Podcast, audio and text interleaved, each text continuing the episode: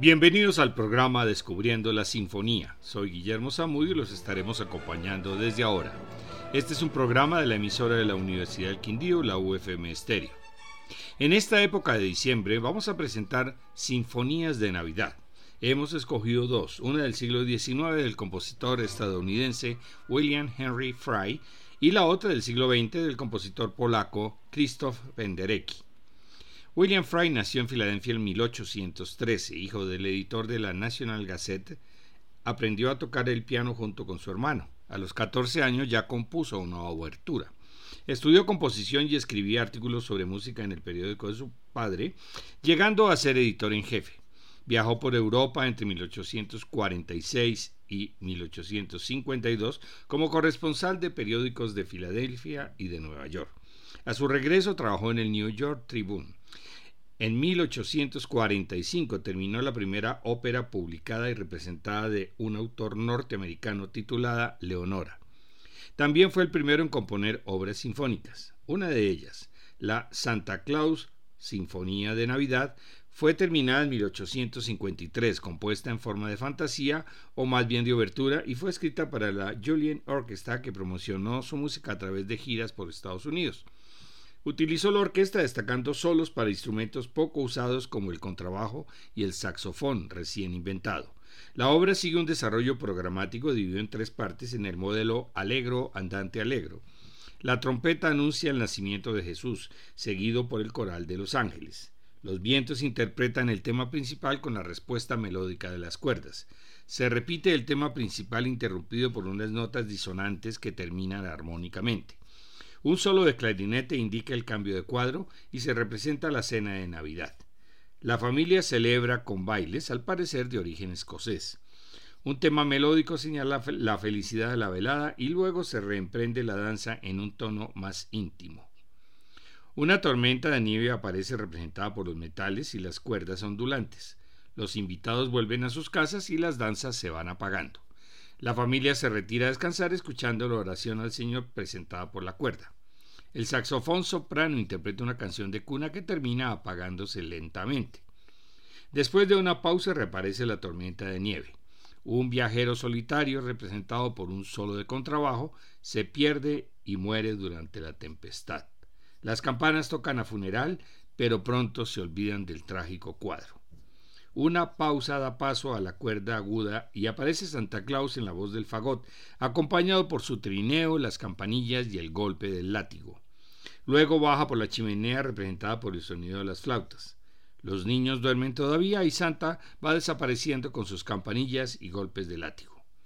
Sale el sol y el coro de los ángeles entona el Adeste Fideles, representado por los violines.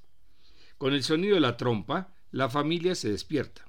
Las trompetas acompañan el juego de los niños. Se interpreta nuevamente el tema de la primera parte de la obra y luego reaparece el Adeste Fideles que a modo de solemne coral nos lleva al final de la obra. Estos comentarios son de Historia de la Sinfonía del catalán Francis Serracanta. Escuchemos la versión de la Royal Scottish Symphony Orchestra dirigida por Tony Rowe.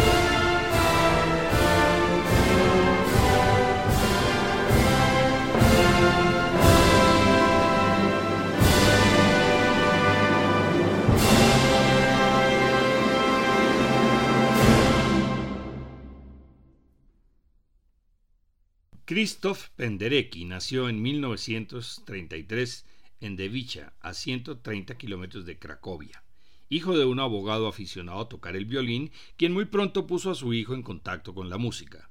Comenzó sus estudios de violín y piano y luego de composición. A los 18 años fue admitido en la Academia de Música de Cracovia. Al mismo tiempo estudió filosofía, historia del arte y de la literatura en la Universidad de Cracovia. Está considerado como el más importante compositor polaco contemporáneo. Su obra sinfónica forma una especie de biografía musical donde se reflejan sus cambios estéticos, desde el atonalismo de su primera sinfonía al clasicismo de la segunda, marcando su camino en las siguientes obras con las experiencias acumuladas en cada periodo. Su Sinfonía número 2, conocida como Sinfonía de Navidad, fue comenzada en septiembre de 1979 para ser dedicada al director de orquesta Sovin Meta. La Nochebuena ha sido un momento importante para el compositor, pues como una especie de superstición siempre escribe en esa noche. En la de 1979 decide incorporar los dos primeros compases de Noche de Paz a la sinfonía que estaba escribiendo. Había pensado escribirla en dos movimientos, pero después decide realizarla en uno solo y llamarla Sinfonía de Navidad. La terminó a comienzos de 1980 y su estreno fue en Nueva York el primero de mayo, interpretada por la New York Philharmonic Orchestra, dirigida por Subin Meta. En el, en el movimiento único se pueden distinguir las cinco partes sin solución de continuidad. En la primera, moderato, eh, comienzan las cuerdas graves sobre golpes de timbal. Los metales anuncian un tema solemne. Llega a un primer clímax y los clarinetes interpretan los dos primeros compases de Noche de Paz.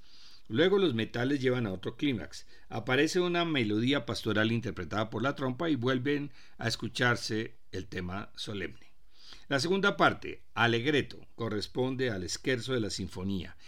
Después de las cuerdas, las flautas empiezan un tema brillante. Una figura con ritmo de marcha crece hasta deshacerse en la sección siguiente. La tercera, lento, es la más extensa. La orquesta presenta una misteriosa atmósfera con entradas de la madera como si fueran voces espectrales. El tema inicial se afirma en dimensiones heroicas, reaparece el tema de Navidad y después comienza la sección de desarrollo. La atmósfera se hace más solemne pero al mismo tiempo angustiante. Después de llegar a un clímax, la cuerda presenta una sección más lírica, pero la intervención de los vientos devuelve al misterio anterior. Golpes de timbal conducen a un clímax dramático que se desvanece al pasar a la siguiente parte. Esa cuarta, tempo 1, empieza con una recapitulación variada tomando el tema principal de la sinfonía. En la parte final aumenta la agitación que conduce al punto culminante de la obra. La parte final, la quinta, Alegreto, comienza con la recapitulación del tema del esquerzo. La marcha es tomada de forma intensa como si condujera a la lucha final. De repente aparece el tema heroico con toda su brillantez. Pero la victoria no ha sido total y queda una atmósfera de incertidumbre. La última aparición del tema de Noche de Paz lleva a una sección meditativa de resignación. Nuevamente los comentarios son de Historia de la Sinfonía de Frances Serracanta. En esta obra Penderecki usa elementos melódicos y armónicos clásicos, se puede decir al estilo de Bruckner. Para entender la situación política de Polonia era la época de Lech Walesa y el sindicato Solidaridad. Escuchemos la versión de la National Polish Radio Symphony Orchestra dirigida por Antonio Witt, grabación de 1999.